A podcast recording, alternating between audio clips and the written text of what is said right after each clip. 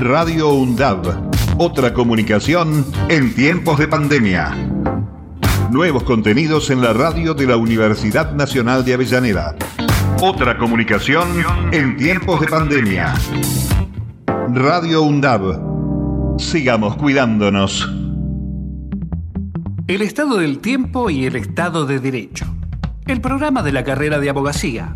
El estado del tiempo y el estado de derecho. Bueno, bienvenidos a todos y a todas los oyentes. ¿Cómo están Lu, Luciana? ¿Cómo está Gabriela? ¿Cómo, están, tanto tiempo? Volvimos a esta casa para hacer el programa. Bueno, vamos con la presentación del programa. Que nos, contanos un poco de qué se trata el programa. El Estado de Derecho es el cumplimiento de la Constitución Nacional y las leyes. En este sentido, nosotros realizamos un paralelismo del alerta meteorológico con el Estado de Derecho. Cuando el Estado de Derecho no se cumple, decimos que es alerta roja, que es una tormenta. Cuando el Estado de Derecho está bajo amenaza, es una alerta amarilla, es decir, una posible tormenta. Cuando se cumple el Estado de Derecho, es alerta verde. Esto quiere decir que es un buen clima. El Estado del Derecho en la causa Vicentín. En el año 1929, los hermanos Vicentín abren en el norte de Santa Fe un local, un almacén de ramos minerales, y a la par establecen el verdadero negocio de los hermanos Vicentín, que es el prestamistas usureros, quedándose con el terreno de aquellos que trabajaran, que trabajaban en la desmontadora de algodón, que junto con el almacén de ramos generales fue su primer negocio. En la dictadura militar de Onganía reciben tierras para la explotación de algodón casi de manera gratuita. Durante la dictadura de 1976, además de participar en secuestros de delegados de fábricas, obtienen la posibilidad de comprar el puerto de la ciudad de San Lorenzo de aguas profundas en el Paraná y se convierten en una gran empresa y comienzan a participar del negocio exclusivo de la venta de granos al exterior. En el año 1962, Caballo, ministro de Economía, estatiza la deuda de 2 millones de dólares de Vicentín. En 2001, juegan alrededor de 300 millones de dólares y comienzan a formar empresas en Madrid, en Uruguay, distintos lugares de América, comenzando el negocio de la construcción de empresas offshore. En 2018, durante el gobierno de Mauricio Macri, se convierten en la primera exportadora del país. En 2019 se declara en situación de pago. La empresa que había ganado 4 mil millones de dólares el año anterior, ahora dice que debe 1.300 millones de dólares. Esta empresa, que en realidad es un consorcio de empresas, los productores se sienten estafados, los bancos que le habían prestado dinero también, uno de ellos el Banco Nación, que le prestó 300 millones de dólares. En 2020 se presenta el concurso de acreedores, pero bajo el nombre de una sola empresa, Vicentín ahí, desconociendo las 30 empresas que conforman al grupo Vicentín. Y comienza de esta manera el desarrollo del concurso preventivo de acreedores bajo la trampa de esa sola empresa que es admitida por la justicia.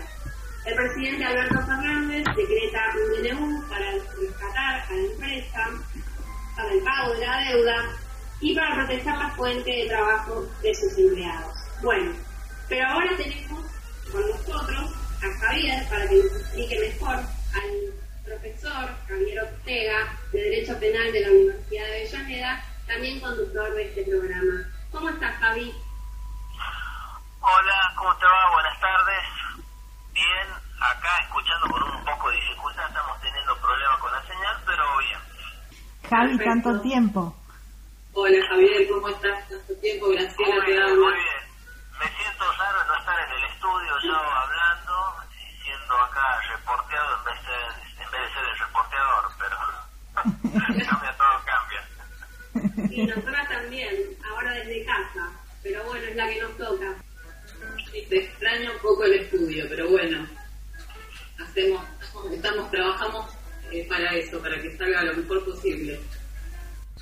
Javi, ¿qué nos puedes contar de la causa Vicentín?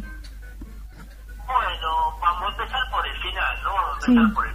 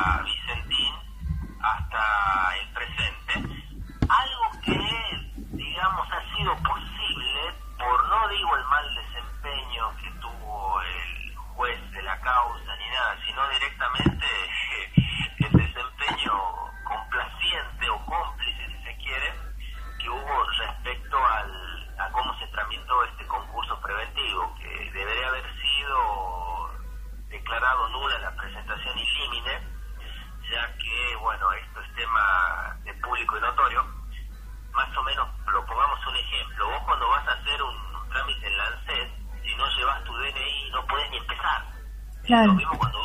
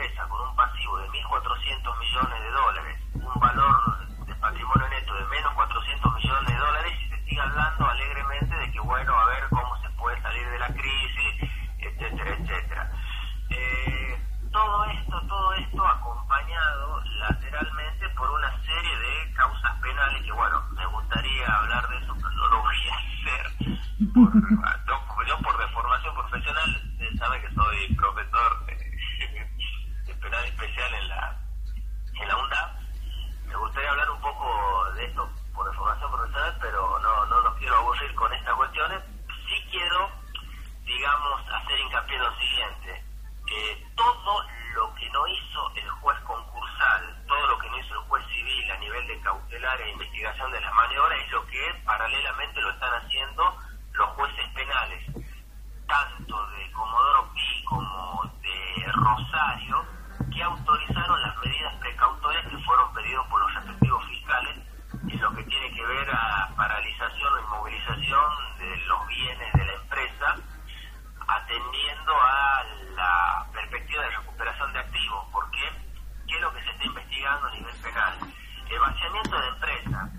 Yeah.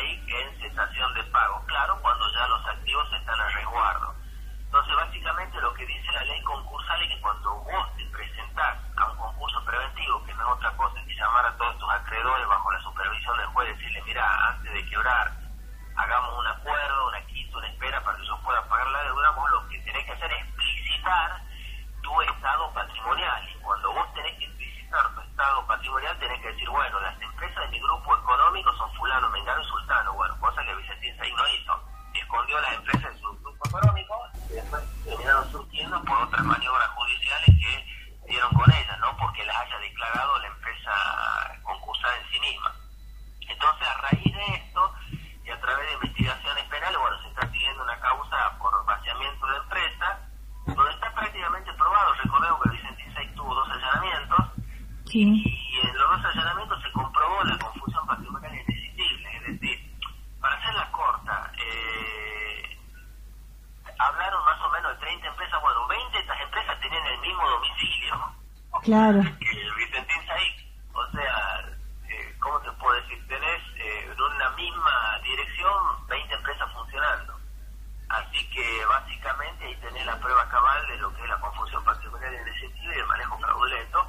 Y un poco para cerrar, un- no nos da el tiempo para explayarnos más, de esto habría que hacer un seminario. Sí. Es un ejemplo cosa. ¿No? Es un ejemplo de, de, de, de, de todo. Creo que tiene todos los delitos acá. Están, todos, básicamente lo que surgen acá de manera más clara, el vaciamiento de empresas, estafa simple, y también tenés, y también tenés balance falso, y por ahí algún desbaratamiento de los derechos acordados, pero la que surge más claro el vaciamiento de empresas, estafa genérica y balance falso. Y acá, digamos, lo que es importante recalcar que estas actuaciones penales ni siquiera las promueve el Estado, porque puede decirse, ah, lo que pasa es que el Estado la persigue a la empresa. No, no, no, no. La promueven bancos transnacionales, que no Claro. absolutamente ningún tipo de interés eh, concomitante o confluyente con lo que puede hacer el Estado Nacional.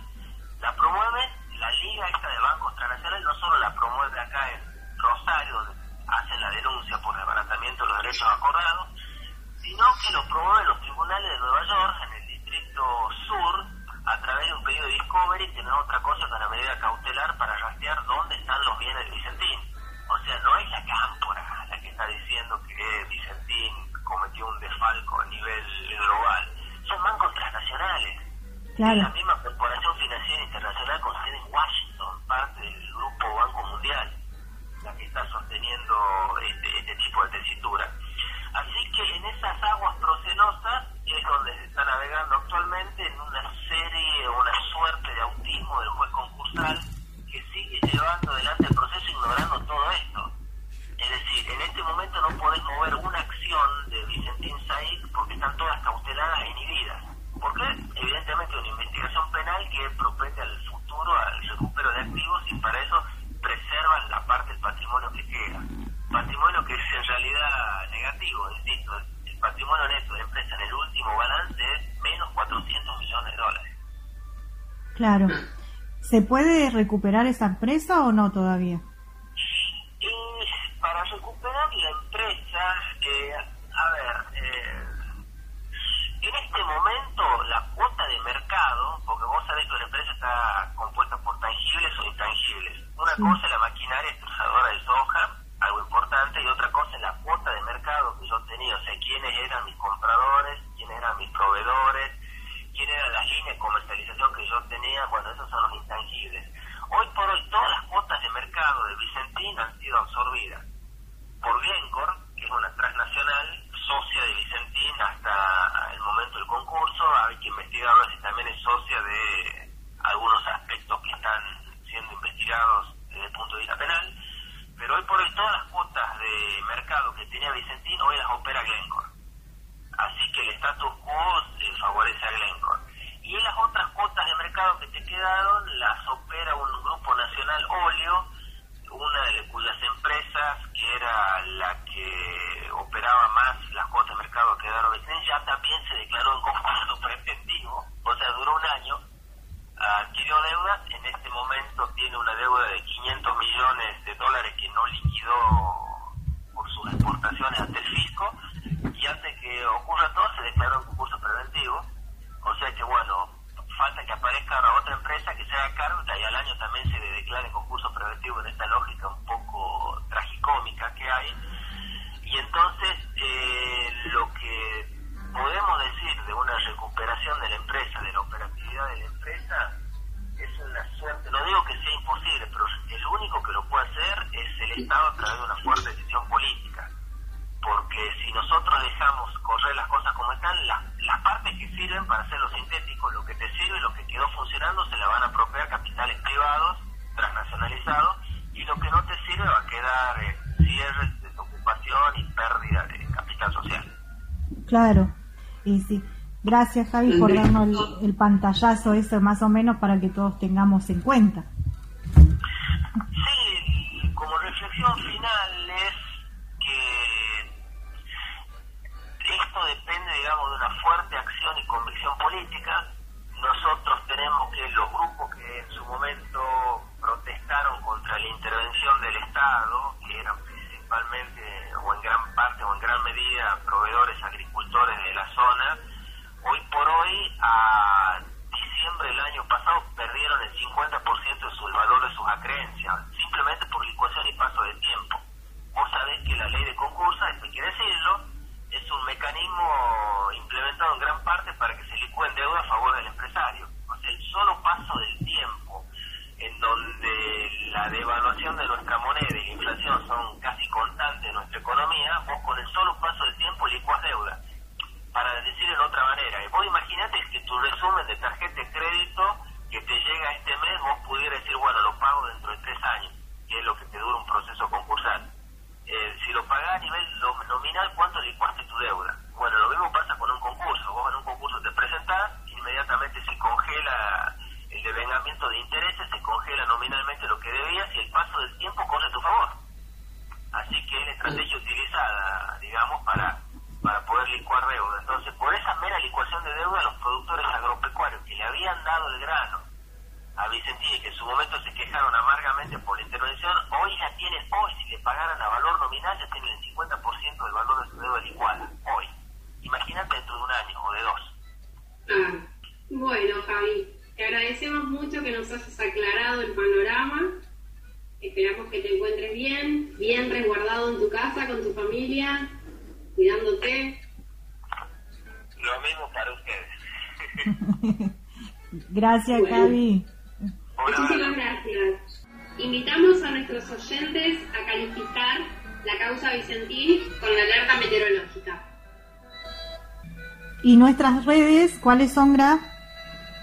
Nuestras redes son eh, facebook.com, tiempo y derecho, punto Instagram, Twitter, arroba tiempo y derecho. Facebook.com barra tiempo y derecho. Bueno, ahora nos vamos a relajar escuchando la canción Alma de Diamante de Spinetta Jade.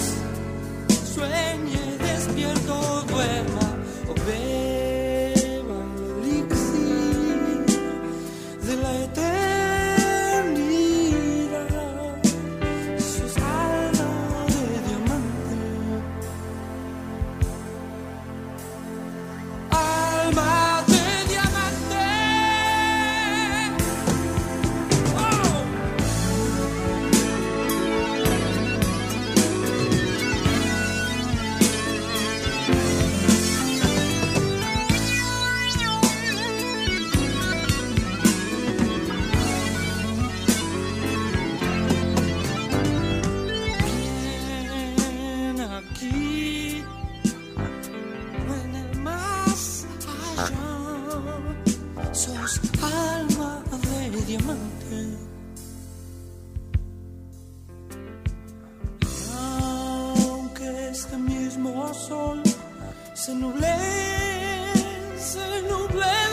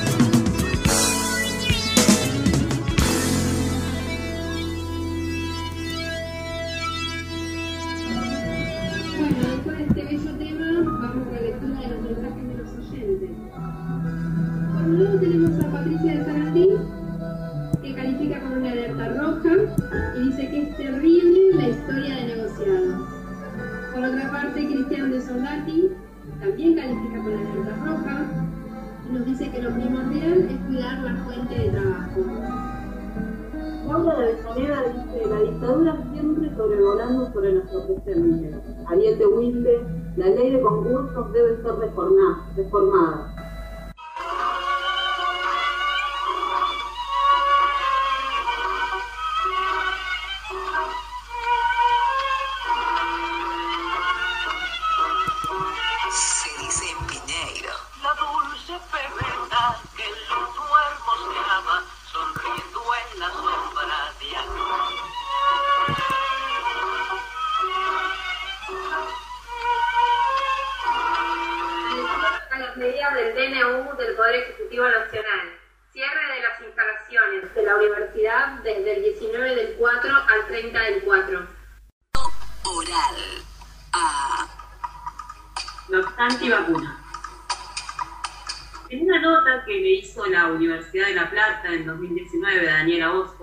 Doctora y profesora de la Facultad de Ciencias Exactas de la universidad y además es investigadora del CONICET, ella advierte sobre los riesgos de no cumplir con el calendario nacional de vacunación, las consecuencias nocivas para la sociedad de los movimientos antivacunas.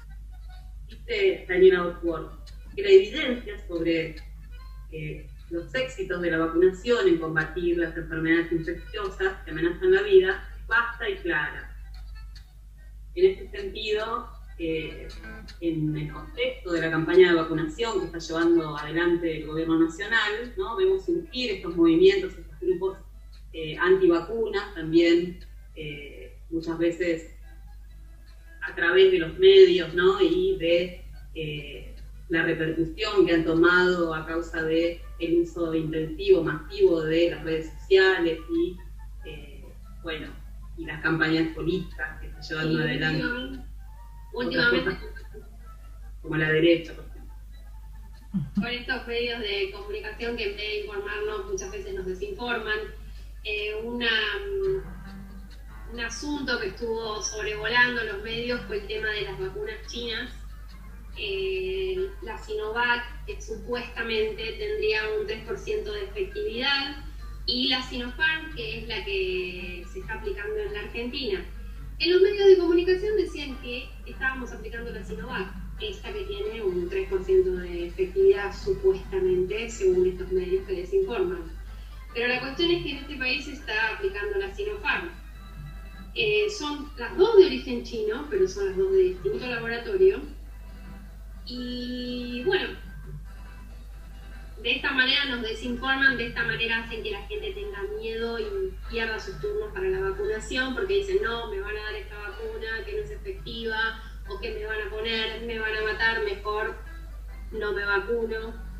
Después también tenemos otros periodistas o pseudos periodistas como por ejemplo, esta es mi opinión, ¿no? Viviana Canosa, que te dice que tomes dióxido de cloro, de hecho lo toma delante de, de la pantalla Claro. Claro. ¿Viste? Que te hace bien, ¿no? Que te purifica y que te va a, a, a purificar la sangre y que va a ser efectivo contra, contra el COVID-19, ¿no? Cuando está desaconsejado por la MAT, eh, ha fallecido un niño en Mendoza porque sus padres le han dado de beber esta sustancia. También te, te dice Canosa que, que los hisopos tienen metales, porque ella escuchó que había denuncias en España, que los hisopos venían con metales y de esta manera te daba positivo. Y así un sinfín de, locuras dentro del mundo de las fake news. Claro, por eso es bueno también que informemos eh, claramente, ¿no? con información clara, eh, cuáles son los medios o eh, los lugares donde la gente puede consultar ¿sí? en, en las redes, tanto en las redes como en, en internet, eh, sobre la campaña de vacunación que está llevando adelante el gobierno. Eh, en, eh, por ejemplo, en tu celular puedes bajarte la app Vacunate en la provincia de Buenos Aires eh, a través del Play Store y si no, en, en, la, en la web, en el sitio vacunate.gba.gov.ar. Y por su parte, en la Ciudad Autónoma de Buenos Aires, ingresando a la página del gobierno de la ciudad, eh, te encontrás con el formulario, lo llenas y estás inscrito en lista de espera. Bueno, Así que nuestro consejo desde acá es que nos vacunemos. Con la china, con la rusa, con la de AstraZeneca, con la que sea, pero hay que vacunarse. Todas son buenas, todas son efectivas, todas están avaladas por revistas de investigación. eh, por médicos so- sobre todo, ¿no? Por los científicos, obviamente. Científicamente.